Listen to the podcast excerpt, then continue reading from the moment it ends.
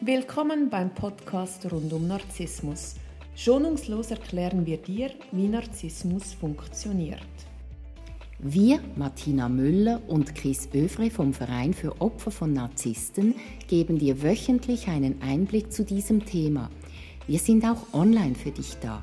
www.co-narzissmus.com Neue Woche, neuer Podcast. Ich grüße dich, liebe Chris. Hallo Martina. Ich freue mich sehr, mit dir heute über ein sehr, sehr spezielles Thema zu sprechen. Und zwar Narzissmus und Sexualität. Mhm. Wie kann ich mir einen Narzissten im Bett vorstellen? Es ist so, dass der Narzisst sehr genau weiß, äh, was er tun muss, um ähm, einen Blumenstrauß zu gewinnen.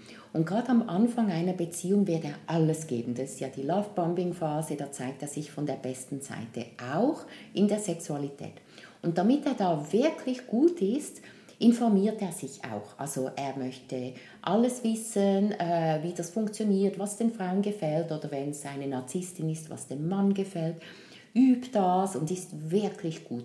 Und wenn man dann das erste Mal äh, Interaktion hat mit einem Narzissten, was sehr selten beim ersten Date passiert, oft auch nicht beim zweiten, sondern beim dritten, wenn man es wirklich kaum mehr erwarten kann, dann äh, katapultiert er einen in den Himmel, ins Paradies. Also das ist das Beste und das Schönste, was man je erlebt hat. Und man ist dann sehr schnell abhängig, also so etwas Schönes möchte man natürlich nie mehr hergeben. Das ist dann der beste Partner oder die beste Partnerin, die man je hatte und man stellt sich vor, dass es dann so bleibt. Man wird dann gemeinsam alt und die Sexualität ist bis zum Schluss erfrischend und äh, spannend und knisternd und ja, da ist die emotionale Abhängigkeit sehr schnell da. Wenn er dann einen erobert hat, etwa nach drei Monaten funktioniert das meistens, wird er sich nicht mehr groß bemühen. Er bemüht sich ja vor allem, wenn er etwas möchte, wenn er dann ähm, Herr ist über diese Person, braucht er sich keine Mühe mehr zu geben. Und da wird man äh, ähm, ausgehungert oder vielleicht zwischendurch, wenn man besonders lieb war oder großzügig, dann gibt er einem wieder ein bisschen was. Also am Geburtstag? Ja, vielleicht, wenn man es verdient hat. Ja, wenn man es verdient hat. Also der Narzisst wird vom äh, Don Juan innerhalb von ein paar Wochen zum Asexuellen. Ja, das Wesen. ist so. Also äh, insbesondere der Person gegenüber, äh, die er erobert hat. Bei anderen ist es natürlich anders. Also wenn sie dann mehrgleisig fahren, an anderen Orten sind sie wieder die besten Liebhaber der Welt. Und jetzt ist es so, wenn man es von Anfang an so gut erlebt hat und es ist dann nicht mehr gut, dann geht das nicht in den Schädel. Man hat dann immer noch, das Gefühl, das ist der beste Mann, auch wenn da eigentlich schon lange nichts mehr läuft.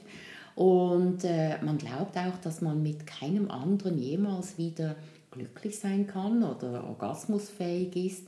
Also man gibt dann wirklich, man schenkt seinen Körper dieser Person voll und ganz. Auch wenn man verhungert, das spielt keine Rolle. Man ist dann eben auch ähm, sexuell abhängig von dieser Person, unabhängig davon, ob man noch etwas kriegt oder nicht. Aber man kommt nicht auf die Idee, sich das irgendwo anders zu suchen, weil man ja zu kurz kommt. Und dieses ab und zu dann doch nochmal Sex haben nach dieser Lovebombing-Phase, das ist ja dann oftmals auch der einzige Weg noch, dass man sich geliebt fühlt von Narzissten. Ja, und deshalb wird das dann so hochgelobt, obwohl es vielleicht nur so ein Abreagieren war oder so ein schneller Sex.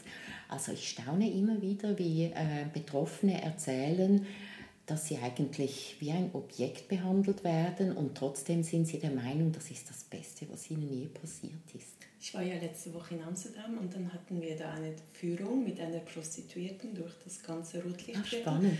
Und dann hat sie gesagt, der durchschnittliche Sex bei diesen Fenstern, bei den Männern, was denkst du? Was ist das in Minuten? Drei. Nein, sie hat gesagt durchschnittlich sieben Minuten. Ah, das ist aber doch lang. Ja, habe ich auch gesagt. Weil wir standen dann davor und haben dann die Männer beobachtet Aha. und da gewisse waren nach zwei Minuten schon wieder fertig ja. und sind rausgekommen. Dann dachte ich so, sieben Minuten ist sehr lange. Und sie sagt, bei Frauen ist es zehn Minuten. Okay, spannend. Ja, deswegen gibt es fast keine ähm, Prostitution bei Frauen, weil es einfach zu lange geht. Sie sagt, sieben Minuten ist schon. ja.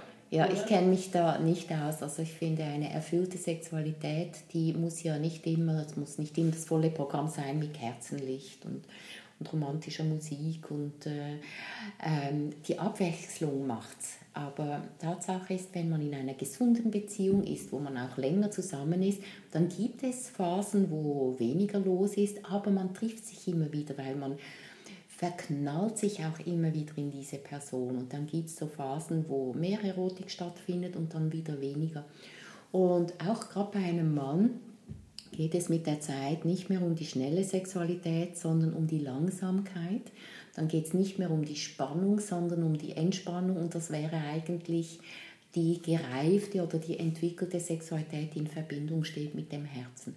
Und das ist mit einem Narzissten einfach nicht möglich. Dazu kommt ja auch noch der Egoismus. Ich äh, habe ja diesen Sex mit Narzissten, Mehrzahl, ähm, jeweils so erlebt, dass meine Bedürfnisse absolut keine Rolle gespielt haben. Nicht einmal in der Lovebombing-Phase. Hat vielleicht auch damit zu tun, dass ich immer ein bisschen ältere Männer gedatet habe, die noch ein bisschen mit anderen Wertvorstellungen und dem Patriarchischen aufgewachsen sind. Aber da hieß es immer, ähm, du lernst jetzt meine Art von Sexualität und was du möchtest, interessiert mich nicht, weil früher oder später wirst du dann das schon mögen, so wie ich mit dir Sex habe. Mhm. Also ja, da gibt es natürlich unterschiedliche äh, Arten. Also die einen schauen von Anfang an nur auf ihre Bedürfnisse, die deklarieren das auch klar. Und dann gibt es diejenigen, die dann wirklich auf einen eingehen, auf wunderbare Art. Also das sind halt unterschiedliche Strategien. Jetzt, damit ein Mann überhaupt in der Kraft sein kann, braucht er Bodenhaftung und ein Narzisst hat ja grundsätzlich keine Bodenhaftung und deshalb wird er auf Dauer da eher schwächer. Und dann gibt es viele Narzissten, die dann äh, sagen, ich möchte, dass du mit meinem besten Freund schläfst, weil sie wissen, sie bringen es nicht mehr und dann befehlen sie quasi, dass sie anders befriedigt werden. Und da haben sie natürlich die absolute Macht und Kontrolle. Und das tut man natürlich, um einem Narzissten oder einem solchen Partner zu gefallen. Also da gehen Frauen sehr, sehr weit bis hin zur Prostitution für einen Mann. Also diese, ähm, wie heißt die? Ja, ich weiß, was du meinst. Das ist ein Riesenproblem in allen ähm, Kulturen und mhm. Ländern, dass vor allem... Die Zuhälter, die ja. Zuhälter sind immer Narzissten. Die bringen die Frauen dazu, alles für sie zu tun. Und diese Zuhälter, die nutzen diese Frauen maximal aus. Auch also all diese Mädchen, die vernachlässigt aufgewachsen sind und mhm. nach Liebe lechzen und ja. dann einem solchen Narzissten verfallen. Mhm. Die werden ja dann auch zu Sex gezwungen. Ja, abgerichtet sozusagen. Ja. Das ist sehr traurig. Das ist ein Riesenproblem. Mhm. Ja. Das war letzte Woche auch ein Thema in mhm. Amsterdam, ja. weil die damit auch kämpfen. Mhm. Ähm, da möchte ich gerne noch mit dem Don Juan der, äh, der Narzissten sprechen, also über, über, die, also über den Don Juan mhm. der Narzissten mit dir sprechen, weil es gibt ja auch die Narzissten, die dann so viel Sexerfahrung haben, weil sie mit so vielen Frauen schlafen, obwohl sie offiziell mit dir in einer Beziehung sind, aber sie können sich ja nicht nur auf dich fokussieren, mhm. sie haben dann noch drei, vier, die sie gleichzeitig neben dir haben und so. Und aufgrund der Erfahrung, der Praktik, weil sie so viel Sex haben, werden die ja wirklich so zum Don Juan, zum Sexgott. Mhm das, ähm, ich finde, das macht dann abhängig, wenn man das Glück hat, mit so einem Narzissten in einer Beziehung zu sein, wo der Sex einfach von einer Skala von 0 auf 10 bei einer 12 liegt. Mhm. Das ist dann schon ein, ein herber Verlust, wenn man es dann endlich geschafft hat, sich von ihm zu trennen. Mhm dann trauert man dem Sex nach, weil man merkt einfach, der hat so viel Erfahrung, der weiß genau, wo deine Punkte sind, wie er dich anfassen muss. Ja, also ähm, der Narzisst weiß ja grundsätzlich, was er anderen geben muss, damit er das kriegt, was er möchte. Und gerade in der Sexualität, also die, die schlauen Narzissten, die wissen wirklich sehr viel zu diesem Thema. Jetzt, wenn man dann da weggeht und man vermisst einen solchen Menschen, muss man sich bewusst sein, man ist tatsächlich selber für den Orgasmus verantwortlich. Ich bin dafür verantwortlich, dem Partner zu sagen, was mir gefällt, was mir gut tut, was mich erregt. Und ich darf ihm zeigen, wo diese Punkte sind, damit er die Chance hat, das zu finden, weil jede Frau und auch jeder Mann ist ja völlig anders. Und da gilt äh, Kommunikation, die eigenen Bedürfnisse erkennen und diese auch kommunizieren. Das ist eine gesunde Art der Sexualität. Oder kann man da auch Weiterbildungskurse besuchen? Also Tantra geht natürlich sehr auf dieses Thema ein, wo es um die tiefe Berührung geht, nicht einfach so oberflächlich zu streicheln, sondern was ist überhaupt eine Berührung, die Langsamkeit, die Abwechslung, auch äh, Sex haben, wenn mal der der Abfall nicht runtergetragen wurde. Es muss nicht immer alles perfekt sein, damit man miteinander schlafen kann, eine gute Zeit haben kann. Das sind Sachen, die man im Tantra lernt, was ich sehr empfehlen kann. Da ist viel Körperarbeit. Und in der Sexualität werden wir automatisch geprägt durch Religion, durch Kultur, dass vieles tabu ist oder nicht gut und so weiter. Und da gilt es, ähm, macht es schon Sinn, wenn man hinschaut, weil eine befreite Sexualität ist etwas Wunderbares, was man bis ins hohe Alter dann auch leben kann. Also ich fasse zusammen, es gibt nicht den Sex mit Narzissten, mhm. aber prinzipiell kann man das so zusammenfassen, dass die ersten drei Monate prinzipiell genial sind. Genial sind. Außer man hat eben einen Narzisst oder einen sehr egoistischen und danach nimmt es dann rapide schnell ab und tendiert in Richtung Asexualität. Ja, ist so. Danke vielmals. Sehr ähm, gerne. Ich wünsche dir ganz einen schönen Tag und dann eine gute Woche, Chris. Wünsche ich dir auch. Danke, tschüss.